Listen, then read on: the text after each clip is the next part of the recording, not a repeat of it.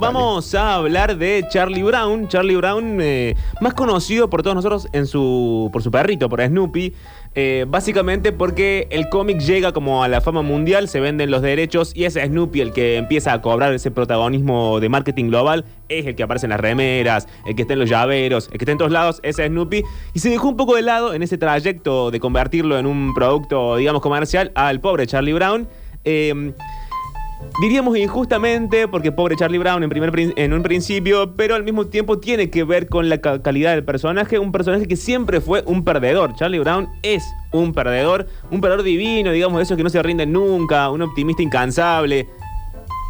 Por momentos demasiado optimista para mi gusto, pero el tipo siempre le pasa lo peor y sale adelante con alguna eh, metáfora media de autoayuda. Pero un cómic muy celebrado no solamente por los niños, sino también por los adultos. Volvemos a lo mismo que hicimos cuando hablamos de Bob Esponja, que es cuánto de los dibujitos animados en realidad están pensados desde los adultos y para los adultos, más allá de que su consumo masivo y dirigido sean los niños.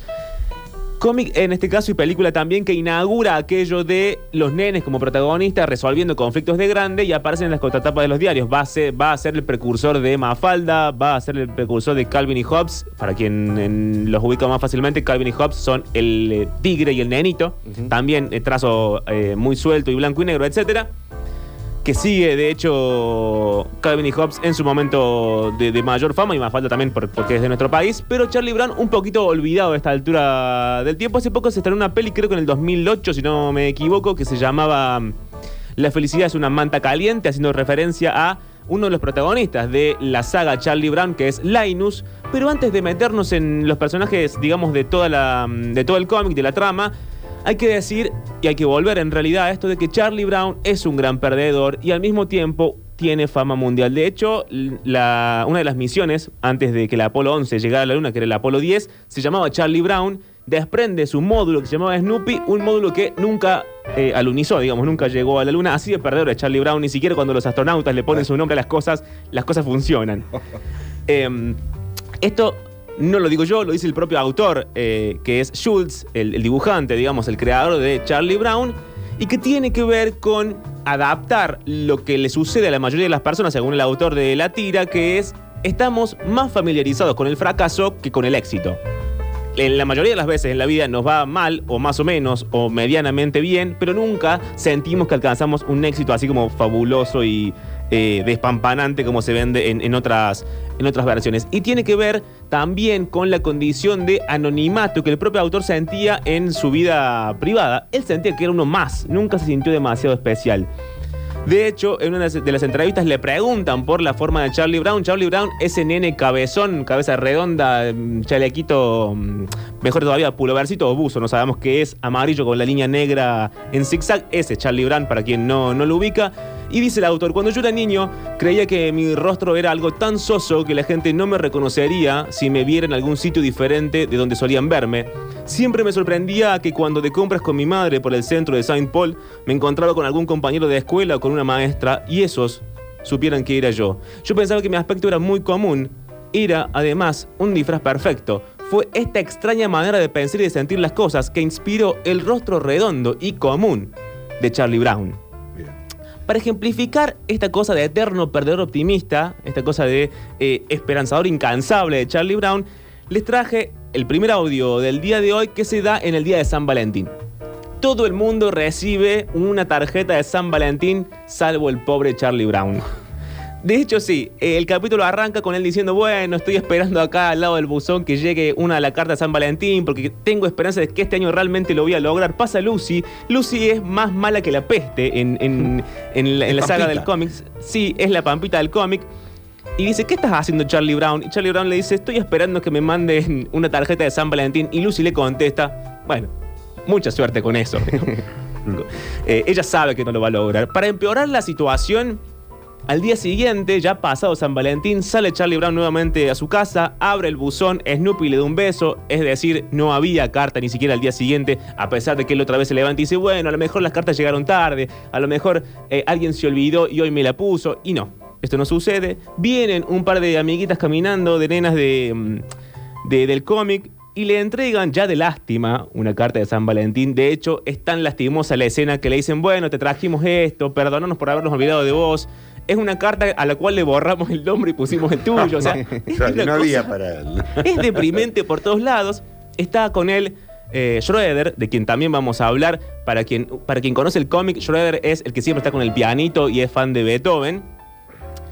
Schroeder en ese momento se adelanta a Charlie Brown y le dice, mira, a las nenas, le dice, mira, no queremos su lástima. Esta cosa de la culpa retroactiva, usa la palabra retroactiva, que es increíble para un dibujo animado, no lo queremos nosotros. Estamos bien como estamos, no nos hace falta para nada esta situación totalmente humillante en contra del pobre Charlie Brown. Y Charlie Brown se mete en el medio y dice, no, no, yo sí la quiero. Ahí está, es que es un personaje retroactivo. Si vos ves la cara, tiene cara de viejo, tiene dos pelos en la frente, uno acá arriba nomás. Claro, porque es un nene chiquito, Claro, claro. Es como un nene adulto, lo que vos decías hoy también de lo que puede develar un nene. Es un nene adulto. Eh, y finalmente el audio cierra con una charla entre, entre, perdón, entre Charlie Brown y Linus. Linus es el de la mantita, que siempre anda con una mantita para todos lados. Y le dice Charlie Brown a Linus, mira, yo tuve que interrumpirlo a Schroeder y agarrar efectivamente la tarjeta porque creo que esto es un buen augurio. Creo que si yo aceptaba esa tarjeta de lástima, el año que viene van a lloverme las tarjetas de San Valentín. El tipo no se rinde con nada ni contra nada. Y este es el primer audio de ese optimismo. Eh, diría yo enfermizo, prácticamente, o enfermante, en todo caso, de eh, Charlie Brown.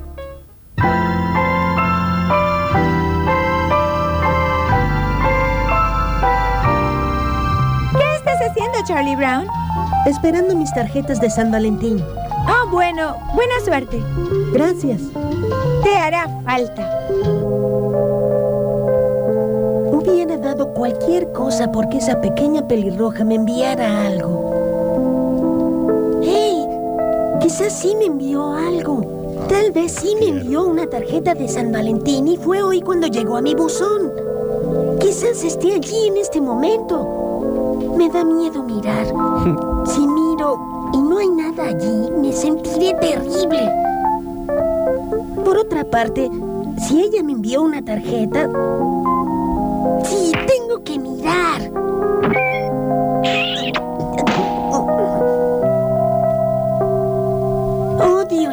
De San Valentín. Charlie Brown, nos sentimos terriblemente culpables por no haberte regalado nada este año. Toma, borré mi nombre de esta tarjeta. Me gustaría que la aceptaras. Esperen un momento. ¿Qué creen que están haciendo? ¿Qué se creen ustedes? ¿Dónde estabas tú ayer cuando todos estaban entregando sus tarjetas? ¿Acaso la amabilidad y la conciencia son retroactivas? ¿Crees que él no tiene sentimientos? Tú y tus amigas son las personas más insensibles que he conocido.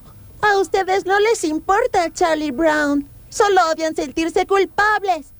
Y ahora tienen las agallas de venir un día después a ofrecerle una tarjeta usada, solo para aliviar sus conciencias. Pues permítanme decirles algo. Charlie Brown no necesita sus... No le presten atención. Sí la acepto. Espectacular. Supongo que defraudé a Schroeder, pero era mi primera tarjeta de San Valentín. Bueno, quizás para mí no fue un día tan terrible. Por lo menos mostraron un poco de interés en mí. Aunque haya sido con una tarjeta usada, por lo menos se preocupan un poco por mí. ¡Hey! Quizás sea el comienzo de una costumbre. Quizás sea una nueva costumbre con el viejo Charlie Brown. Quizás sea el comienzo de algo muy importante. Quizás el año que viene voy a recibir muchas tarjetas. El año que viene quizás deba llevar tres maletas en lugar de dos. El año que viene quizás... Feliz día de San Valentín, Charlie Brown. Bien, ahí lo tienen. El tipo no se rinde contra nada. Le pasa de todo en, en el cómic, en la serie animada, que hay varias, varias, varias versiones. En las pelis también le pasa de todo. Y nunca se rinde. Nunca, Hay- nunca rinde los sueños. ¿Hay algo de, eh, de Charlie Brown en el Miguelito de Mafalda? Hay mucho, hay muchos personajes de Mafalda. De hecho, los personajes de Mafalda también juegan este mismo eh, juego de niños con problemas de adultos, son neuróticos, hablan de la economía. Eh, Charlie Brown no es tan político como Mafalda, pero tiene ese toque existencial en todo caso de, eh, lo que le pasa a, los más grandes. Esto obviamente es a propósito, no es algo que esto estoy descubriendo yo. Eh, los nenes son malos, aparte son, son neuróticos, están como siempre dispuestos a lastimarse entre ellos. Y tiene que ver también con la época en la que se creó Charlie Brown, que es la, la generación de la posguerra. De hecho, había tal desilusión con la vida adulta, los adultos estaban tan desilusionados con ese momento que estaban viviendo, eh, los hombres habían vuelto de la guerra, los que habían vuelto, las mujeres llorando a sus maridos muertos o recuperando lo que había vuelto de la guerra, que ya no eran los maridos que habían mandado eh, a luchar allá. De hecho, esto se refleja en la serie tanto en el cómic como en las series televisivas o en la película porque no hay adultos. Y cuando hay adultos, lo que hablan no se entiende. Por ejemplo, Claro. ¿vieron en Tommy Jerry? En Tommy Jerry, en la primera versión, están el gato y el ratón, no hay audio porque la música es de jazz, y está la dueña de la casa, esa gorda negra. Sí, que no muestra la cara nunca. No, porque leemos solamente la parte de abajo. O sea, está hecho desde la visión de los animales. Da Eh, más como una esclava barra empleada la, la- la gorda negra. Exactamente, sí, sí, sí, sí. Y en este caso, cuando aparecen adultos, hace como cuando hablan. Los nenes no entienden lo que le están diciendo eh, los, los adultos porque, porque hay esa diferencia de registro entre lo que dice un adulto y lo que entiende un nene. es que mejor es como la vaca y el pollito, que tampoco Claro. mucha personalidad. Tiene el mismo, es el mismo, el mismo formato de, de dibujito. Tiene además, recién lo escuchaban cuando Charlie Brown decía, ay, estaba esperando la tarjeta de la pelirroja. Él siempre va a estar enamorado de una pelirroja. Se dice que eh, en la vida de Schultz, que es el autor, hubo una efectivamente pelirroja antes de su mujer oficial. Eh, él no la, no la volvió a ver nunca más, pero se quedó muy enamorada de ella, enamorado, perdón, de ella. Schultz, de los cuales en su última biografía no se habla bien de él. Aparentemente no, era tan buen padre, tenía problemas con la mujer, digamos, era como. eh, Era medio complicado en su vida privada, pero siempre estuvo, y lo reflejan todas las biografías, enamorada de esta pelirroja de la que también está enamorada, enamorado eh, Charlie Brown. El amor entonces, en Charlie Brown, es narrado como algo nunca correspondido. No le pasa solamente a Charlie Brown. Todos los personajes están enamorados del personaje equivocado. Charlie Brown está enamorado de la pelirroja que no le da bola. Lucy está enamorada de Schroeder, que le importa más el piano que eh, Lucy. Em, hay una nena rubia enamorada de Linus, enamorada de Linus, pero Linus le gusta más su mantita y no está eh, prestando atención a lo que sucede con las mujeres. Entonces, el amor siempre sale mal en Charlie Brown. Nunca hay una ida y vuelta, nunca, hay un beso, nunca termina feliz eh, e- ese tipo de historias. La tensión máxima es entre Schroeder y Lucy. De hecho, hay muchos videitos, hay muchas tiras de cómics eh, en la cual la escena es la misma. Schroeder está tocando una canción de Beethoven en el piano. A veces está el, busto de Beethoven sobre el piano y viene Lucy a romperle las bolas. Lucy rompe bolas, no se rinde nunca, no, no, se, no se le acaba nunca. Siempre tiene algo para decirle. Dice que se quiere casar con él y que por qué no tienen hijos y que ella le encanta cómo toca el piano. Siempre encuentra una, una razón para ir a, a joderle la vida al pobre Schroeder, que realmente lo único que le importa es Beethoven y su música y no mucho más que eso. Lucy tiene esta contracara también. Al mismo tiempo, eh, representa un poco la figura de la mujer como presente mayormente en la vida pública. Esto es, toma los ideales de la ola feminista de los 60, pero al mismo tiempo es tiránica y manipuladora. ¿Por qué? Dicen los biógrafos, porque Lucy representa a la esposa de Schultz, que aparentemente él tanto no la quería o no la amaba o el matrimonio no iba tan bien y decidió plasmarla como eh, una rompebolas, básicamente. En el siguiente audio está efectivamente Schroeder tocando el piano, viene Lucy una vez más y le dice algo así como que acaba de descubrir que lo mejor que le podría haber pasado a Beethoven es casarse con una mujer y así componer mejor canciones. Esto no le cae bien a Schroeder y así termina y cierra ese capítulo. Te tengo una pregunta histórica, Schroeder. ¿Beethoven alguna vez tuvo a mujeres hermosas cerca mientras practicaba su piano? No, no creo que Beethoven tuviera mujeres locas colgando de su piano mientras practicaba. Eso no es lo que quería decir. De acuerdo. Tengo una teoría perfecta. Mi teoría dice, Beethoven hubiera escrito mejor música si se hubiera casado. ¿Qué tiene de perfecta esa teoría? No puede ser probada de ninguna manera. También tengo una teoría. Quizá Beethoven hubiera escrito mejor música si se hubiese casado. Pero si hay algo que no necesitaba, era alguien apoyándose sobre su piano hablándole todo el tiempo. Ah, no me quieres porque hablo demasiado. De ahora en adelante no voy a decir nada. ¿Está funcionando? ¿Has notado que no estoy molestando con hablar demasiado?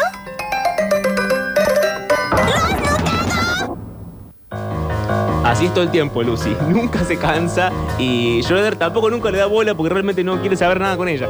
Eh, otro de los personajes del cual ya hablamos, pero nos metemos directamente en él, es Linus. Linus es el que anda siempre con la mantita. Eh, de hecho, hablo de Charlie Brown porque el otro día hablando con alguien me dice, ah, no, estoy en el sillón con la mantita. Y la palabra mantita me hizo acordar de Charlie Brown y, y de Linus. Linus, al mismo tiempo, es el personaje más bobo como el que a veces pone lo que hay que poner sobre la mesa y se planta y dice, no, me cansé de esta situación, estoy cansado de estas cosas y como que medio suelta la mantita. Es, en términos teóricos, es el estereotipo freudiano, digamos. Alguien estancado en la primera infancia y que hace todo lo que puede para no abandonarla. Está con la mantita y chupándose un dedo toda, casi toda la saga, salvo que suceda algo importante que lo obligue a, a dejar de, de- de hacer eso. Uno de los más decididos de los nenes también, en el capítulo que sigue a continuación, viene una nena nueva, Eudora se llama ella. Él le da la manta medio como un descuido. Eudora le, le sonríe y bueno, qué sé yo, le deja la manta un segundo. Viene una nena rubia que es la que está enamorada de Linus y le dice, vos, le dice cachorrito. Dice, vos que sos mi cachorrito, ¿cómo le vas a dar la manta a cualquiera? ¿Qué sé yo? Él le dice, yo no soy tu cachorrito. Y ella termina, y esto es muy lindo porque se da por teléfono fijo, esta conversación que tienen ellos. eh, Dicho sea de paso, el teléfono fijo es mucho más útil en términos narrativos dramáticos que el celular. Esa cosa de eh, alguien sentado en un sillón, enroscándose el dedo en el, en el cable, esperando que otra persona esté en su casa y lo atienda, tiene una carga dramática superior a encontrarme a mí en cualquier momento de mi teléfono. Eh, pero le dice en un momento la rubia a Linus dos cosas que para mí son muy lindas. Primero le dice, la verdad, muy fino lo tuyo. La, la utilización de la palabra fino me parece muy divertida.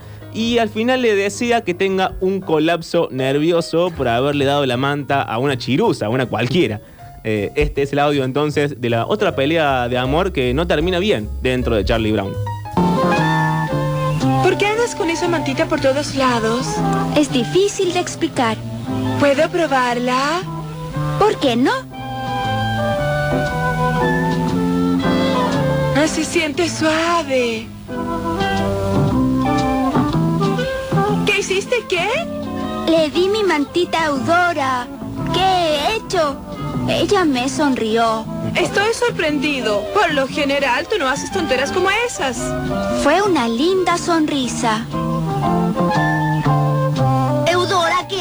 Haciendo con la mantita? Esa mantita es de mi dulce cachorrito. Yo no soy tu dulce cachorrito. Él me la dio. No sabía lo que estaba haciendo. Tú eres de lo más fino. Yo siempre he sido buena contigo, pero ¿te ha importado? No, no te ha importado nada. Ahora aparece una niña nueva, te sonríe una vez y tú vienes y le regalas la mantita. Oh, sí, eres de lo más fino. ¿Sabes lo que espero? Espero que tengas un colapso nervioso. Eso es lo que espero. ¡Qué buenas intenciones tienes! Muy sincera. Muy sinceros los nenes, tienen esa, esa, esa calidad y esa característica todo el tiempo. Y, y Linus, eh, Linus también tiene poco pelo, ¿eh? Claro, todos tienen poco pelo, excepto Lucy, que es una de las más grandes, que tiene mucho más pelo. Las nenas tienen más pelo que los nenes, de hecho, en, en- en Charlie Brown. Hay un capítulo que se pone bastante heavy, es bastante triste el capítulo, como si faltara más.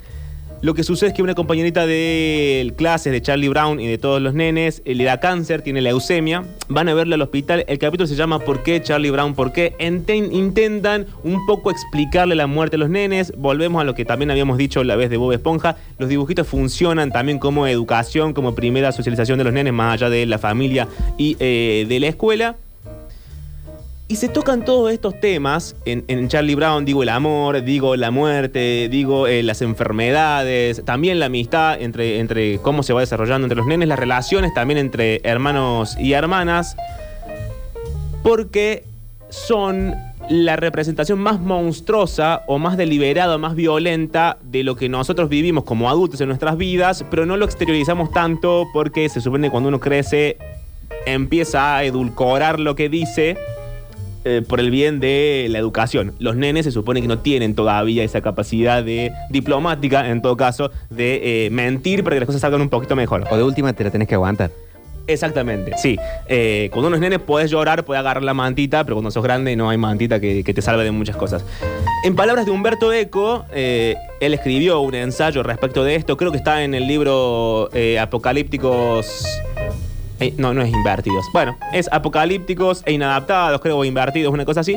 Donde escribe varios ensayos, uno de ellos sobre Superman, otro sobre eh, Charlie Brown. Y respecto a esto, dice, y lo cito textual, estos niños nos afectan porque de alguna manera son monstruos, son monstruosas e infantiles reducciones de todas las neurosis del ciudadano moderno, de la civilización industrial. Esta es la clave de Charlie Brown, por eso el día de hoy sigue siendo eh, exitoso en términos del mensaje que da. Ya no es tan consumido, ya no es tan conocido, pero hoy lo lees y sigue siendo gracioso y sigue siendo actual, como sucede con Mafalda, como sucede con Calvin y Hobbes y todo ese tipo de, tiras. Pero volviendo al, al capítulo del cáncer, lo que sucede en este audio es que Linus, que es de hecho el hermano más chico de Lucy, va a Lucy a contarle esta situación que está viviendo con una compañera del colegio. Lucy le dice, bueno, no me importa, tráeme un vaso con leche.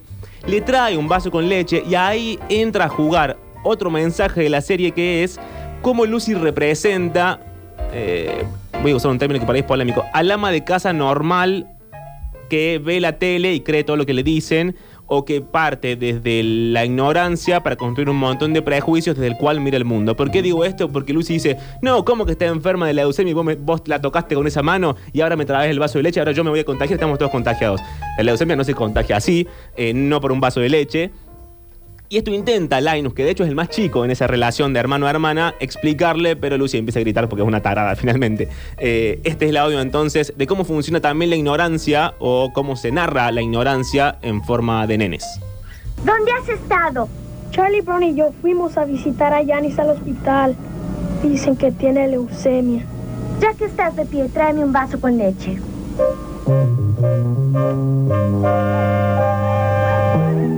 Ese día en la escuela, cuando me dijo que no se sentía bien.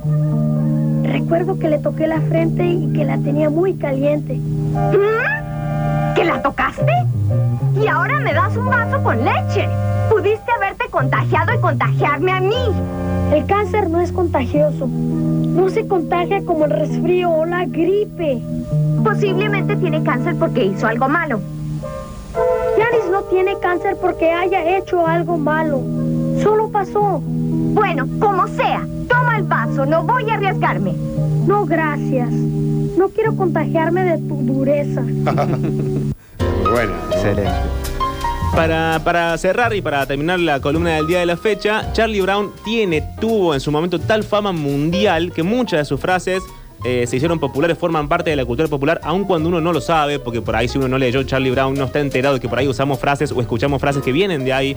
La más conocida de ellas, que tiene también eh, que ver con eh, la mantita, digamos como mito dentro de, de las narraciones del arte. La manta aparece, ¿quién, ¿quién no ha visto una película donde una nena o un nene van siempre con la mantita para todos lados, o con, Totalmente. o con la almohada, también fue reemplazada en un momento, pero tiene eh, ese sesgo muy fuerte en la cultura. Un peluche, algo. Peluche, una mamadrita. Te da seguridad. Exacto. Un algo, un algo, sí. Eh, y todo esto, una de las frases entonces que tiene que ver con la manta es la que titula la última película de Charlie Brown, que creo que la hizo HBO, si no me, si no me equivoco, se llama La felicidad es una manta caliente. Es la frase que toman los Beatles para hacer la canción que suena a continuación, que se llama La felicidad es un arma caliente, obviamente parodiando eh, la frase misma. Hasta acá entonces la columna del día de la fecha. Hasta la semana que viene.